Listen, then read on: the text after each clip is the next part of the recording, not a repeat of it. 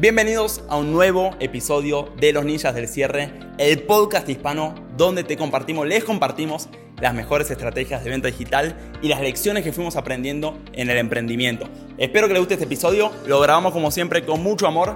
Si te gusta, suscríbete, compartilo y sin dar más vuelta, arranquemos, démosle play. Hoy gente quiero tocar un poquito cómo empezar a construir un poquito marca, que se lo recomiendo muchísimo. Nosotros de hecho, todo lo que fue 2021, prácticamente no hicimos publicidad. Si gastamos en 2021 5 mil dólares en publicidad, estoy exagerando. Yo creo que gastamos mucho menos. Y 2021 fue un año que habremos facturado unos 180 mil dólares, probablemente, como equipo, ¿no? No es tanto, hoy estamos facturando mucho más que eso. Pero, ¿qué les digo? En 2021 90% de nuestro tráfico venía de nuestras marcas. Y hoy les quiero mostrar un poquito cómo empezar a hacer marca, o más que eso, cómo lo hicimos nosotros. ¿ok? No es la única manera, hay muchas maneras. Yo les quiero compartir cómo lo hicimos nosotros y cómo nos ha funcionado a nosotros. Les voy a contar la historia de, de cómo nosotros construimos marca. Y fue de la siguiente manera. Bastante sencillo. Miren, siempre explico. La forma más metódica de hacer marca no es como te dicen muchos gurús, o por lo menos en mi opinión no es como te dicen muchos gurús. Como te dicen muchos gurús de hacer marca, es básicamente vos publicá contenido, vos publicá mucho contenido, vos publicá contenido masivamente y tarde o temprano la gente te va a conocer, ¿verdad? No sé si lo escucharon. ¿Cinco publicaciones de Instagram diarias? No, no es suficiente. Publica 10, publica 20, publica 80, publica 200.930.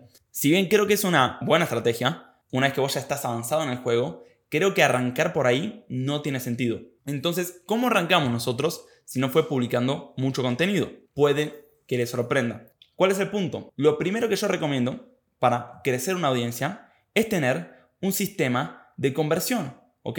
Es pulir tu sistema de conversión. Yo lo dije 40 veces, pero ¿por qué esto? Porque la audiencia te va a dar tráfico y si yo tengo un sistema de conversión que puedo agarrar este tráfico y convertirlo, puedo invertir justamente en marca. Entonces, miren estos dos modelos y digan ustedes qué modelo le encuentran más lógico. Modelo número uno, la persona hace un montón de contenido, ¿ok? Hace un montón de contenido, invierte un montón de tiempo, un montón de energía, invierte en cámaras, en micrófonos y supóngase que incluso crece una audiencia, cuando muchos aún así no lo hacen, pero asumamos que crece la audiencia haciendo mucho contenido, invirtiendo tiempo, cámara, equipo. Tiene estas 10.000 personas, ¿ok? En su perfil, acá se invirtió miles de dólares y estas personas que, que, ha sabido crecer no tiene cómo monetizarlas. Es decir, no va a ningún lado. Invirtió un montón de tiempo y energía acá, pero no tiene una metodología, un método de retorno para que le vuelva ese dinero. Vos te estarás preguntando, Teo, vos me estás diciendo que em, el contenido y la marca, ¿vos lo ves como una transacción? No exactamente, pero sí lo veo como, primero hay que pensar un poquito en rentabilidad, porque es como decir, yo mi estrategia es publicar un montón de contenido. Gary Vee, me gusta Gary Vee. Gary Vee eh, habla mucho de marca personal, él tiene una mega marca personal. No le puedo dar yo consejos a Gary Vee de cómo hacer marca personal, pero yo intenté sus consejos y su consejo básicamente es, vos publica un montón de contenido. Vos publica, publica, publica. Y si no crece el contenido, si tu marca no crece, no te preocupes. Sé paciente. Pensá en el largo plazo. ¿ok? Vos seguís publicando, seguís metiéndole. El problema con eso es que es como que yo no sé si estoy avanzando en la dirección correcta o estoy yendo al abismo. Entonces, yo intenté esa metodología, no me funcionó, simplemente publicar contenido. Lo que sí me funcionó fue lo siguiente, hacer que el contenido estuviese atado, conectado a un sistema de conversión. Entonces, si yo tenía mil seguidores, estos mil seguidores sabía cómo monetizarlos, ¿ok? Y poder reinvertir, ¿va? Y después, una vez que tenía esta reinversión, básicamente, generaba más flujo, podía invertir más en la creación de contenido, este contenido podía monetizarlo más todavía y reinvertir. Entonces, era un ciclo en el cual querés con poquito la audiencia, monetizo y reinvierto. ¿Querés con un poquito la audiencia? Monetizo y reinvierto. Cuando vos le empezás a ver retorno justamente a tus acciones, empezás a multiplicar tus acciones. Es como decirte, ir al gimnasio. Si vos vas al gimnasio una semana y no ves resultados, ok, le seguís metiendo. Tres semanas y no ves resultados, está bien. La disciplina y la paciencia te sigues manteniendo. Ahora, si vas ya tres meses y no ves resultado, te aseguro que lo vas a dejar de hacer. Pues dices, puta, quiero resultado. ¿Me estás diciendo, Teo, que somos animales de gratificación instantánea? Definitivamente o no, porque en gran parte la gratificación es feedback. Estamos viendo resultados y nos hacen saber que estamos encaminados en la dirección correcta. Ahora, ¿cuál es el punto? Cuanto vos más experiencia tenés y más seguridad tenés en tus habilidades, más puedes dejar pasar tiempo sin ver resultados apostándole a que va a cobrar frutos. Pero cuando vos no tenés esa retroalimentación o no tenés esa experiencia, no tenés esa, esa referencia, es decir, estás haciendo una actividad que nunca viste resultados y no sabes si va a tener o no va a tener resultados, difícil mantenerte en ese camino. ¿Me siguen lo que le estoy diciendo? Entonces el punto acá es que si ustedes juegan al juego de yo no voy a monetizar, yo voy a publicar un montón y rezar que eventualmente crezca, si eventualmente no crece muy rápido, lo vas a dejar. Contrariamente, si vos sabes monetizar desde el principio, ¿ok? Teniendo pocos seguidores, que esto se puede hacer. El otro día me mandó un mensaje, no me acuerdo quién era, que tenía 500 seguidores hizo una venta de afiliado entre sus amigos y conocidos del producto de Luis Carlos Flores, el de fórmula de lanzamiento que vale como 2 mil dólares, entre sus amigos y familiares. Entonces, ¿cuál es el punto? Que esa persona, si vos aprendés a monetizar audiencias chiquitas, puedes reinvertir para crecerla. Entonces, paso número uno, que yo recomiendo mucho para la marca, es justamente monetizar la marca en un principio. Tener un sistema de conversión que ustedes arranquen con esta estrategia de conversión, de monetización, es decir, que la atención de su audiencia, que su contenido está atado a un sistema de conversión con el cual le genere dinero y puedan reinvertir, no quiere decir que esa vaya a ser la estrategia que jueguen de por vida. Por ahí mute. Entonces, siendo más claro, por ahí recomiendo, sobre todo los que están arrancando, en sí hacer marketing directo bastante agresivo que le genere retorno, ¿o no? Pero poco a poco se pueden ir pasando a sistemas más de branding o posicionamiento que no genera tanto retorno, donde ustedes publican más contenido de valor y piden menos. Entonces, si el marketing directo hace dar, dar, pedir, ¿ok? El branding hace dar, dar, dar, dar, pedir. Espera mucho más al pedir que el marketing directo. El marketing directo es dar, dar, pedir, dar, dar, pedir, dar, dar, pedir. El branding es dar, dar, dar, dar, dar, dar. Y algunos dicen que ni siquiera tiene que pedir, simplemente recibe. Vuelvo a este otro man, que es Alex Hormozzi, que dice que vos haces de cuenta que la atención o la audiencia se multiplica con el buen contenido, pero que cada vez que vos pedís, disminuye. Perdés poder de audiencia. Entonces, imagínate que vos estás dando, dando, dando, dando, pediste, pum, volviste a foja cero, ¿o no? Entonces, das, das, das, das, das, pedís volvés a foja cero, ¿no? En términos de poder de influencia. Da, da, da, da, das, pedir. Entonces, fíjense que se crece muy lento, dice él. Esta es su teoría. En cambio, el que puede aplazar el dar es como que se va componiendo. Y como es exponencial, al no perder audiencia, se multiplica mucho más rápido. Entonces él dice que hoy está jugando este juego. El de dar, dar, dar, dar, dar, dar, dar, y ni siquiera tiene que pedir. La gente va. La gente le pide a él. Pero no es como él arrancó. De hecho, él arrancó siendo un marketing directo, puro y duro. Él arrancó bien acá, ¿no? Yo le conozco su trayectoria, su recorrido. Hay gente que se queda acá más o menos de por vida, que nunca pasa este juego. Y no necesariamente hay que pasar ese juego. Como digo, acá me refiero al marketing directo. Entonces, volviendo al principio, uno de los primeros consejos que, que yo les doy a la hora de hacer marca es que sepan que tengan un sistema mediante el cual van a monetizar a esas personas, ¿ok? Puede ser que a la gente, desde tu contenido, le envíes un PDF y del PDF le des, lo invites a un webinar y del webinar le vendas, monetizas. Porque tienes que pagar las cuentas. No te puede dar, dar mucho el lujo de simplemente dar. ¿Saben ustedes la diferencia entre marketing directo y branding? El marketing de respuesta directa lo que busca justamente es una respuesta directa. ¿Qué hace? Vos envías un mail, haces un pitch y buscas que la gente compre. Por ejemplo, marketing directo es lo que hacemos casi todos los infoproductores. ¿Qué hacemos? Hacemos un lanzamiento, clase gratuita y te vendo. Te meto un contenido gratuito y te meto un lead magnet y después te meto mi embudo de venta y después te convierto. ¿Me siguen? Es como que siempre cada acción de atención está conectado de alguna manera u otra a la venta. Ahora, el branding, contrariamente, es todo lo contrario. Es un juego de posicionamiento donde conseguís awareness, ¿o no? Awareness quiere decir reconocimiento, conocimiento, posicionamiento, y casi nunca vendés. O sea, cuando a ustedes les ha llegado una campaña de marketing, por ejemplo, de Gran Cardón, vendiéndoles algo? Si me dicen que no es porque no están suscritos a su lista. A mí todos los días. Ahora, ¿cuándo les a ustedes una campaña de venta de Apple? o de Nike. Muy pocas veces. Estas marcas enormes juegan mucho más al juego del branding que al juego de la venta directa. No sé si lo notaron. Entonces, ¿cuál es el punto acá? Que estas, estas empresas enormes juegan mucho más al juego del posicionamiento. Pero, ¿quiere decir que por eso vos vas a jugar al juego del posicionamiento cuando recién estás arrancando? Yo creo que la respuesta es no. Porque como siempre digo, el emprendimiento va de etapas. Entonces, lo que haces en la etapa 1 no necesariamente es lo que vas a hacer en la etapa 2 y no necesariamente es lo que vas a hacer en la etapa 3.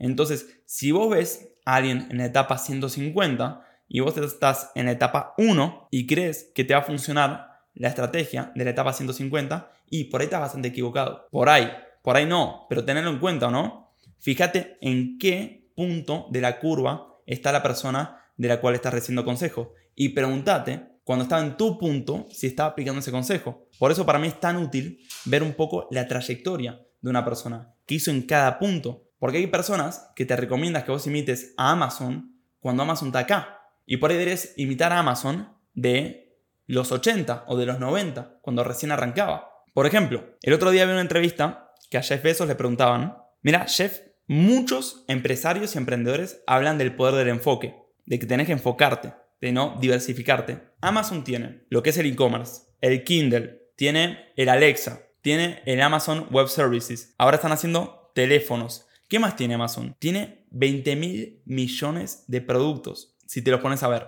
Tiene, imprimen libros. Entonces tiene 20 mil millones. Y dice, ¿cómo hacen? O sea, ¿qué, ¿qué dirías vos no? Haciendo todas estas cosas. ¿Cómo las pueden hacer bien? Y Jeff Bezos lo para y dice, no, no, no. Cuando yo arranqué, Amazon lo único que estaba pensando era hacer un comercio digital de libros. Nada más. Y le recomiendo a todo emprendedor que esté arrancando que se enfoque en eso. Yo cuando arranqué lo único que me daba la cabeza era hacer eso. Ahora estoy en otra posición. En pocas palabras, si vos hoy estás arrancando y decís, no, Amazon tiene mil productos, yo voy a hacer mil productos también, estás comparándote con Amazon en el punto 150 y no con Amazon en el punto 1 2. Repito, por eso me parece tan útil seguir toda la línea de alguna persona o de alguna empresa y no simplemente ver el punto final. ¿Cómo ustedes pueden encontrar su mensaje? Acá voy a hablar de vuelta de cómo yo lo hice, ¿ok? Y miren, lo primero quiero decir, esto también lo aprendí de Alex Ormosi. Es una buena persona para seguir en, en este término, ¿ok? Y él dice, ¿cómo podés? Número uno, que tienes que entender que, imagínense que tenemos una persona A que da un contenido X. Y tenemos una persona B que dice exactamente lo mismo que X, ¿ok? Les pregunto a ustedes, ¿qué contenido va a pegar más? ¿El de A o el de B? Siendo lo que dicen exactamente lo mismo, ¿ok? Siendo X exactamente lo mismo. ¿Quién creen que va a tener mayor poder en su mensaje? El punto de esto es que si este A, ¿ok? Consiguió grandes resultados y este B no consiguió grandes resultados, que lo diga A va a tener mucho más poder que que lo diga B. ¿Ok? Porque, por ejemplo, viene Teo y les dice, miren, una de las claves del éxito es ser constante, no es ser habilidoso. Y después viene y lo dice, supóngase, Jeff Bezos. Es completamente diferente por lo que consiguió esa persona. Porque obviamente nosotros, ¿qué hacemos? Estamos intentando de ahorrar tiempo y ahorrar energía. Entonces, la mejor forma de hacer esto es una persona tiene resultados, dice algo y confío más en eso, en vez de averiguar si eso es verdadero, porque la fuente de la cual viene es mucho más creíble. Entonces, el punto de todo esto es que el simplemente imitar un contenido, y esto lo veo todo el tiempo, de gente que literalmente repite lo que hizo otras personas y no le pega el contenido y se pregunta por qué no me pega el contenido. Y bueno, pues está repitiendo. Esto como les digo, yo se lo escuché a Alex Hermoso y dije, puta, es 100% cierto, ¿o no? Entonces, ¿qué es lo que te recomienda él? Te recomienda que vos cambies el cómo por el como yo, ¿va? ¿Qué quiere decir esto? Que cuando des contenido, en vez de decir tres tips sobre cómo ser feliz, ¿o no? O tres tips sobre cómo volverte millonario, dice, da tres tips de cómo vos hiciste X. ¿Por qué? Cuando vos no tenés mucha experiencia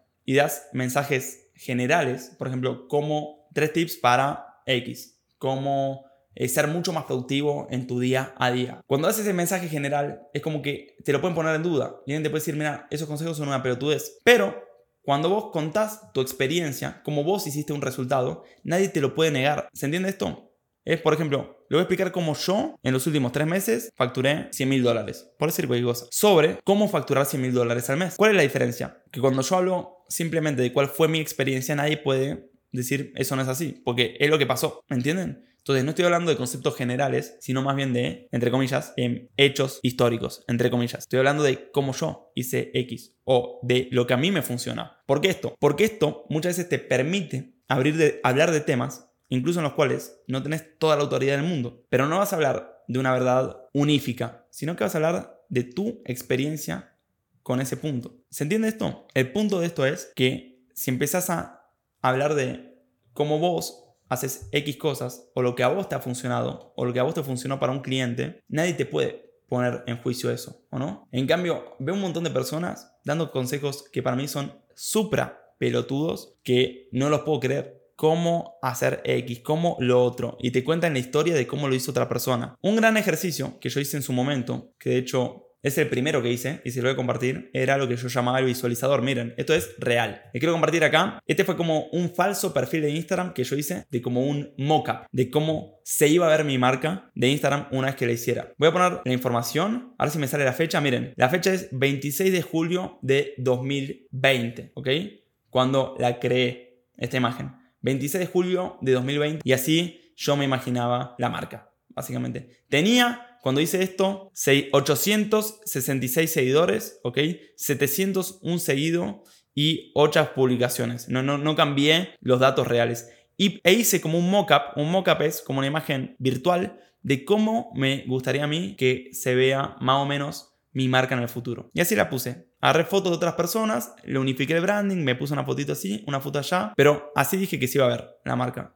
Entonces muchas veces para conseguir algo, una de las cosas más fáciles es justamente visualizar, más que visualizar es tener una clara imagen de qué es lo que quieres. Entonces así se veía y pocos meses después así era mi marca, ¿ok? De hecho, si la ven es muy parecida a como hoy se ve. Entonces, este es un gran ejercicio que yo le recomendaba a la gente que yo hacía un curso en su momento de, cómo crear contenido, de que hagan su propio visualizador de marca, que hagan esa pequeña visualización, ese mockup ficticio de cómo le gustaría que se vea su marca, ¿ok? Entonces, eso nada más en el aspecto estético de la marca. Ahora, en lo que es la sustancia y el mensaje, les recomendaba hacer lo que yo llamaba un mapa temático. Entonces, el mapa temático era básicamente un mapa en el cual vos te ponías en el centro del mapa, agarras un círculo y ponías Teo. Y te preguntabas, bueno, ¿de qué puede hablar Teo? Teo puede hablar, supóngase, de ventas. Ok, dentro de ventas, ¿de qué puede hablar? Ok, puede hablar de objeciones. Ok, dentro de ventas, ¿de qué más puede hablar? Puede hablar, por ejemplo, de venta por WhatsApp. Ok,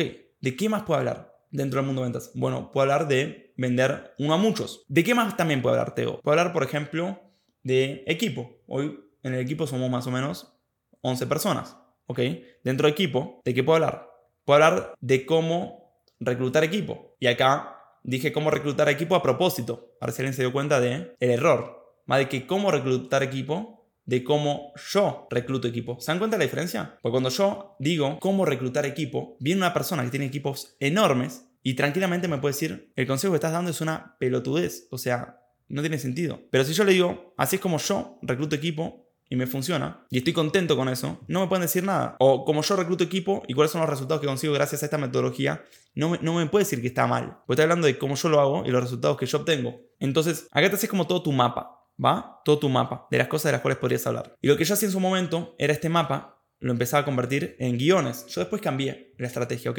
Este mapa empecé a escribir guiones. Le ponía títulos. Entonces ponía títulos de, si yo hablar de objeciones, voy a poner cómo responder al no tengo dinero. Voy a hablar de objeciones, voy a poner los tres fundamentos más importantes para responder objeciones. Entonces me siento una lista de posibles títulos y esos títulos los convertía en guiones. Ahora lo que hago es diferente y hago este truquito, que es el truco que yo lo llamo Start with Live, ¿ok? Hay un libro en inglés que se llama, muy conocido, Start with Why, ¿o no? Empieza por el por qué. Pero le hice como un pequeño cambio a Start with Live. Eso quiere decir, empieza por el vivo. Entonces, cuando yo quiero compartir un contenido, En vez de hablarle a la cámara, ¿saben lo que hago? Lo que estoy diciendo acá. Digo, voy a hacer un Zoom gratuito dando contenido. Y hago un Zoom gratuito dando contenido. ¿Y cuál es el punto de esto? Que cuando hay personas enfrente, no sobrepienso tanto las cosas y si yo me equivoco, sigo para adelante. No digo, va de vuelta, regrabemos esa parte. Simplemente sigo. Y en tal caso, después, la persona que edite ese contenido corta las partes sucias, pero no lo sobrepensas tanto. Gran Cardón dice, todo sale mejor con una audiencia enfrente. Y esta es la gran base de esta estrategia. Casi todo el contenido que yo hago últimamente, simplemente digo, a ver, ¿de qué puedo hablar esta semana? ¿Qué hice esta semana? ¿Qué me ha funcionado a mí esta semana? Que le pueda compartir a más personas. Abro un Zoom, meto a personas en un Zoom, como lo estoy haciendo ahora mismo, que hay 54 personas. Prendo un live y empiezo a tirar contenido en vivo y empiezo un poquito a freeliftear. Voy como ordenando mis propios pensamientos en el pasar. Contenido que a veces es un desastre. A veces estos Zooms son un desastre. Es algo digo, puta, qué mal Zoom de hoy. No importa, porque la próxima vez lo repito de vuelta y ya lo tengo un poquito más acomodado en mi mente. Entonces, no solo voy encontrando, entre comillas, mi mensaje, sino que encima voy estructurando cómo hacer un poco más metódico el concepto que quiero enseñar. Entonces, este es el concepto de Start with Live. ¿Qué hago después de hacer estos Zooms?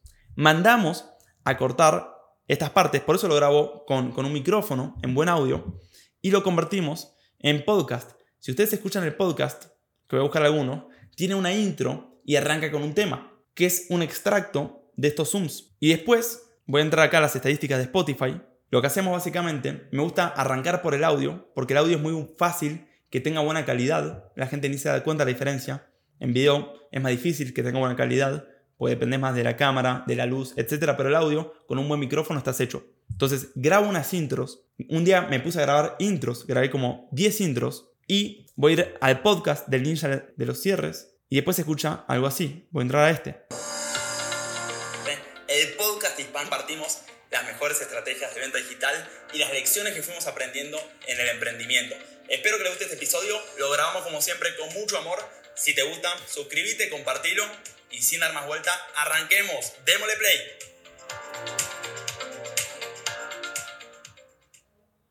El otro día una persona me preguntaba, Teo, ¿cómo haces para conseguir estas colaboraciones si vos no tenés autoridad, si nadie te conoce?